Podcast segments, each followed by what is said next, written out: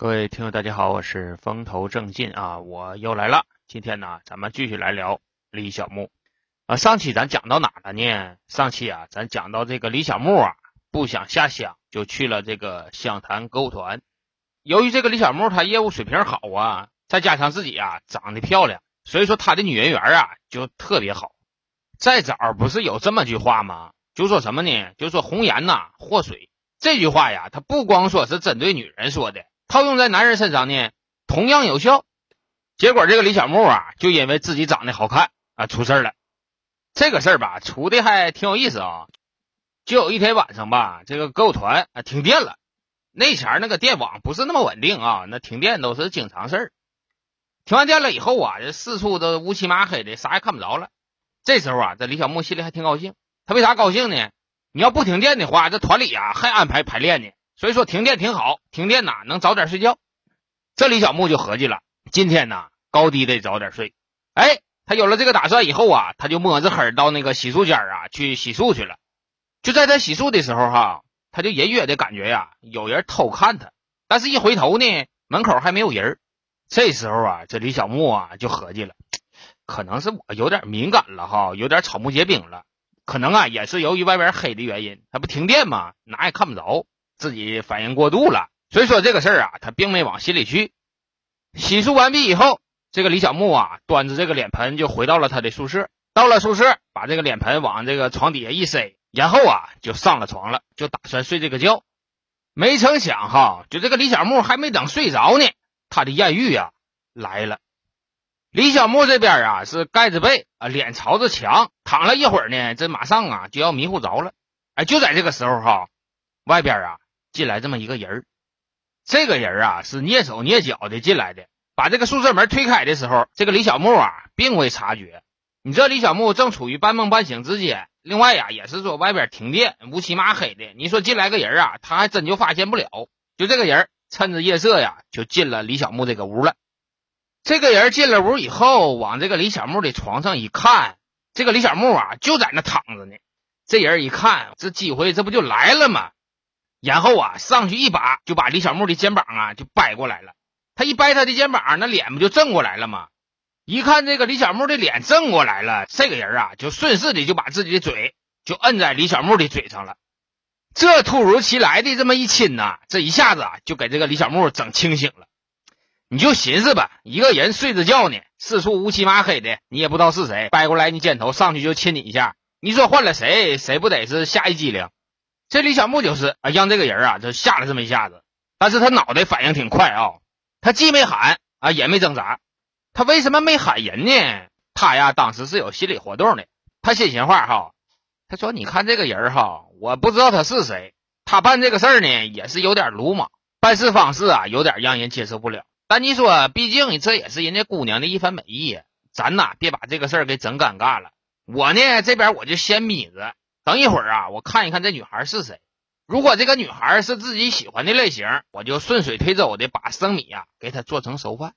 如果说这个女孩不是我喜欢的类型，我呢就好言相劝，这个事儿咱就算拉倒。这样呢，咱们进可攻，退可守。我现在呢还不能喊，我要一喊呢，把人喊来了，咱们谁都尴尬。你说以后咱们在团里还见不见面？所以说李小木啊，就有点半推半就。亲他的人一看，这李小木啊，可能是默许了，就更加的肆意妄为了。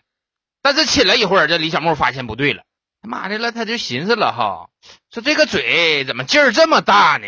另外呀，隐约的感觉这个人啊，他妈有胡茬，坏了，妈是个男的。李小木一发现这个人是个男的以后，这就开始拼命的挣扎上了，然后啊，就连蹬带踹的。这个人呢，一看这李小木不干了，就是趁着黑就跑了。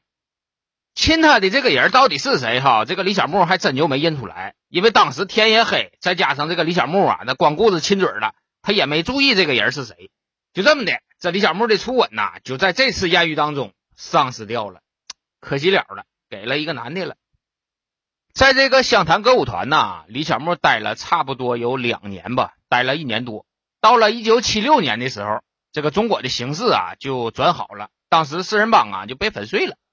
四人帮粉碎以后啊，这工厂啊就开始复工复产，各个工厂呢就开始大量的招收工人啊。这时候的李小木啊就想了，说我在这个歌舞团待着啊，也属实是没什么前途了。当时的歌舞团也没啥业务，工资也少，也不够生活的。所以说李小木啊，就打算转行，转行啊，当个工人。当工人能养活自己呀？你不管你干啥，都是生活是第一位的。就这么的，这李小木啊，就离开了湘潭歌舞团，去哪了呢？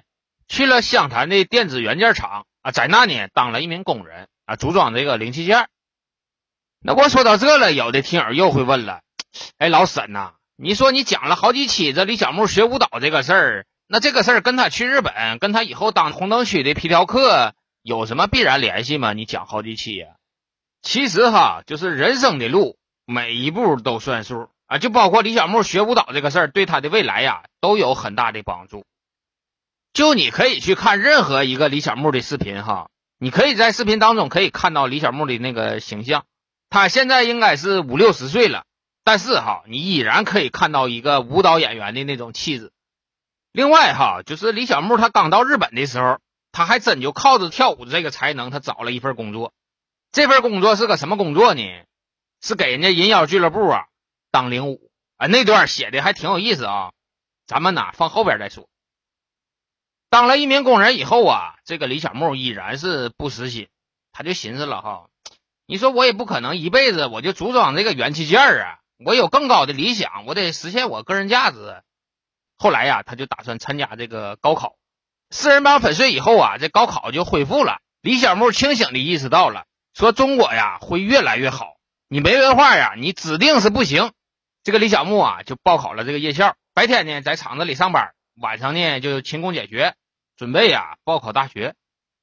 说到这了，老沈插一句啊，就关于读书这个事儿吧，其实在中国的任何一个朝代，它都是一个可以改变命运的途径啊。古代是啊，现在呀更是。那我说到这了，有的听友又说了，哎，老沈呐，你说那玩意儿也不一定对啊。我看那有不少那人也是读书，大学也毕业，那也有毕业证。但是呢，也是搁家待着，找不着工作，搁家就啃老。那你说这种情况怎么解释呢？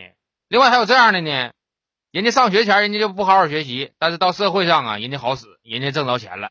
你说这个事儿你咋解释？不读书就能把钱挣了的这个事儿哈，其实有啊。那个张作霖就是个例子。张作霖在东北的时候，那叫东北王啊，他真是纯文盲啊，他是一个字他也不认识。但是呢，人家在东北，人家也创办了那么大的家业，这个事儿怎么解释呢？其实张作霖呐，天生就是一个情商特别高的人啊，这个属于天赋的范畴啊。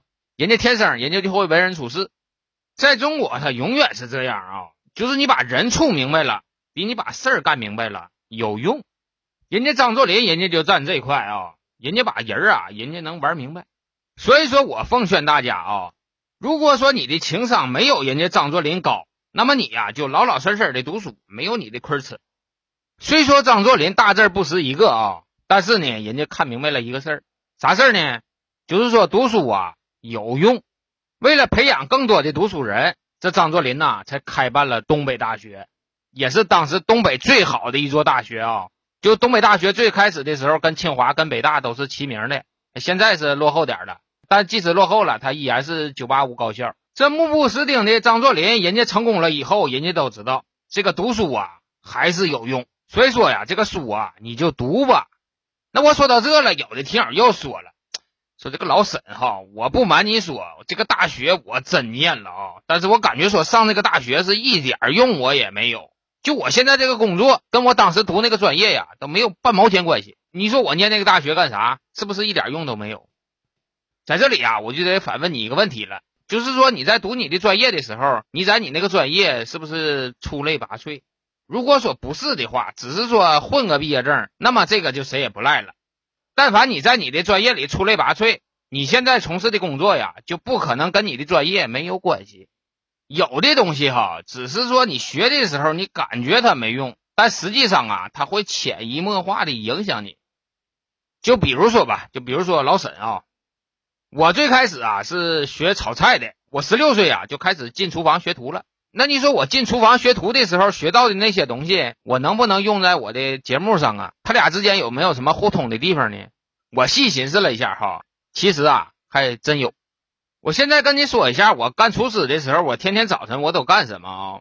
我到了厨房以后，我得把那个调料车啊，我得拽出来。那调料车上面有那个调料罐子，我得把那个调料啊，我得补齐了。缺酱油的，我得放酱油；缺醋的，我得放醋。然后啊，就是切这些葱姜蒜，把那些胡萝卜呀、辣椒啊这些配菜呀，我都得准备出来。我天天早晨去的时候啊，我都得先干这些工作。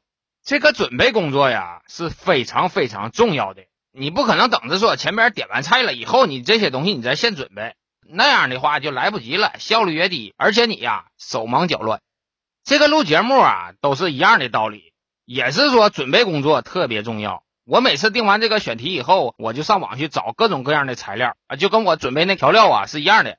我把这些东西都准备完了以后，我再进行调味，再进行加工。有的时候三点情，有的时候加点包袱，它跟做菜呀是一样一样的，有调味，有火候，有准备工作。这些东西啊，都是我十六岁的时候在厨房里学到的。现在呢，用在这个播音上，它依然是好使。你学到的知识啊，它不是说没有用，它只不过说它这种表现形式啊，你没有注意到。如果说你细心观察的话，你就会发现，就你学过的那些东西哈，它都对你未来的人生啊产生影响。啥呢都不白学。说到这了哈，老沈就跟有孩子的家长啊说一句：如果说你有孩子，你千万告诉孩子，你呀得读书。你不读书，你可能也会成功，但是这个成功的几率呀太低了啊！这个概率咱就别赌了。哎呀，这今天又讲跑题了啊！咱们继续来讲这个李小木啊。这个李小木啊就看出来了，这个读书啊有用。他呢就报了这么一个夜校，报了夜校以后啊，这个夜校有这么一项规定，说你要报考大学呀，你得选修一门外语。俄语、英语还有日语这三样呢，你得选一个。正好呢，这个学校里啊有这么一个沈阳的老师，这个老师啊会说日语，他呢跟这个李小木私下的关系啊处的还挺好。这时候啊，李小木就寻思了，反正不是得选一门外语吗？我就选这个日语吧，正好跟这老师关系挺近的，咱们这边呢还能吃点小灶。哎，就这么的，这个李小木啊就把日语当成他的外语科目了。这一学日语可不要紧啊，今后啊就直接的触发了他想去日本的想法。在这个元器件厂啊，干了有一年的时间吧。这个李小木啊，就发现了这地方不能待。为啥不能待呢？那离家太远了，回去一趟啊，挺费劲。后来家里人啊，也开始给他想办法，看看有什么办法呀，能把李小木从湘潭呐调回到长沙来。就调动工作这个事儿哈，就在当时挺难的一个事儿。那前啊是这样，一个萝卜一个坑。你说你这个活不干了，你想到别的地方去干活去，哪有那个萝卜坑给你啊？你也别说，这李小木家里啊还挺有能量。后来呀，就给他联系一个，联系谁了呢？联系了一个长沙塑料厂的一个女工。这个女工的老爷们啊，在湘潭工作，他呢想回湘潭，正好呢，李小木想从这个湘潭呐回长沙，就这么的，他俩呀就把号头给对调了。这个李小木啊，就来到了长沙的塑料厂，到塑料厂啊压模型啊，干这么个活。但是干了没多长时间呢，这个李小木又感觉自己干不了了。为啥干不了呢？那个塑料厂啊，它气味特别大，而且他干那个工作呢，还有一定的危险。那个塑料啊，都是热的啊，热成型，然后拿那个机器啊一压，压成各种各样的形状。就他干的这个活儿哈，就经常出事儿。有的呀是把手烫了，有的是把手压了，反正啊就是老出事儿。这李小木本身就活的仔细，一看你这活儿也不能干呢。这后来呀就跟他爸说了，不行啊，你再帮我张罗个活儿，这个活儿呀我就不干了。后来他爸呀，还真就是帮他找了一个活给他找了一个长沙服装厂的活哎，就这么的，李小木啊，又把号头调到了长沙服装厂。到了长沙服装厂了以后，那李小木啊，这人缘又来了。服装厂大部分都是女孩啊，一看来了一个帅小伙大高个胳膊腿贼老长的，一看就是跳舞的。这一下，这整个服装厂的女性啊，就全兴奋了。你这兴奋归兴奋，那活还得干呢。就这个厂子里吧，他女孩多，所以说男孩啊要干一些相对体力的活等在这个厂子待了一段时间以后呢，这个厂长啊就发现了这个李小木啊有一个别的男工比不了的一个性格特点。这个特点呢就是认真啊，干活呀特别细。好巧不巧，这个服装厂啊进了这么两台进口设备，这个设备啊是电剪刀，就是裁剪那种成摞的布料的，有这么个机器。这机器到位了以后，这厂长就寻思了：怎么这机器让谁操作呢？后来呀，就相中这个李小木了。这个李小木啊，本身他是个男工，他比女工啊有力量，他能把那个布料啊放在那个台子上进行操作，这是一方面。另外呀，就是说李小木这个人啊，脑袋好使，学东西快，然后啊这心还细，所以说呀就特别适合干这个电剪刀的裁剪工。这个活儿哈，就绝对是个俏活，在厂里呢拿最高的工人工资。但是呢，你也别眼红，他也不是说一般人他就能干的。裁剪布料啊，都是成批裁剪的，你这边剪子稍微是偏一点儿，你整批的布料啊就全废了。所以说这个活啊，还必须得是心细的人干。这全场上下这选来选去啊，就选到这个李小木头上了。这李小木啊，就干了这么一个俏活。从这一点上，你也能看出来哈。就这个李小木啊，是一个做事特别细心的人，这样的人呐，就能离成功啊更近一些。就李小木在服装厂的这段经历哈，就对他未来的人生啊产生了巨大的影响。后来他去深圳，也是由于跳槽到一家服装公司，到日本留学呀，学习的也是服装设计专业。甚至在日本的时候啊，他还兼任了驻东京的时装杂志的一个记者。啊，这呀都跟他在服装厂干过的这段经历呀有所勾连啊。这个事儿啊，咱们后边再说。就这么的，这李小木啊，在服装厂干到了一九八二年。到了八二年的时候啊，这李小木他爸又给他找了一个新工作。他爸呀就跟李小木就说了：“你赶紧的把你那个服装厂的工作呀辞了，我呢给你个新头衔我让你呀当我们老李家的富二代。”这个事儿是怎么回事呢？这个事儿啊，咱们下期再聊。好了，咱们今天就到这里，再见吧，拜拜。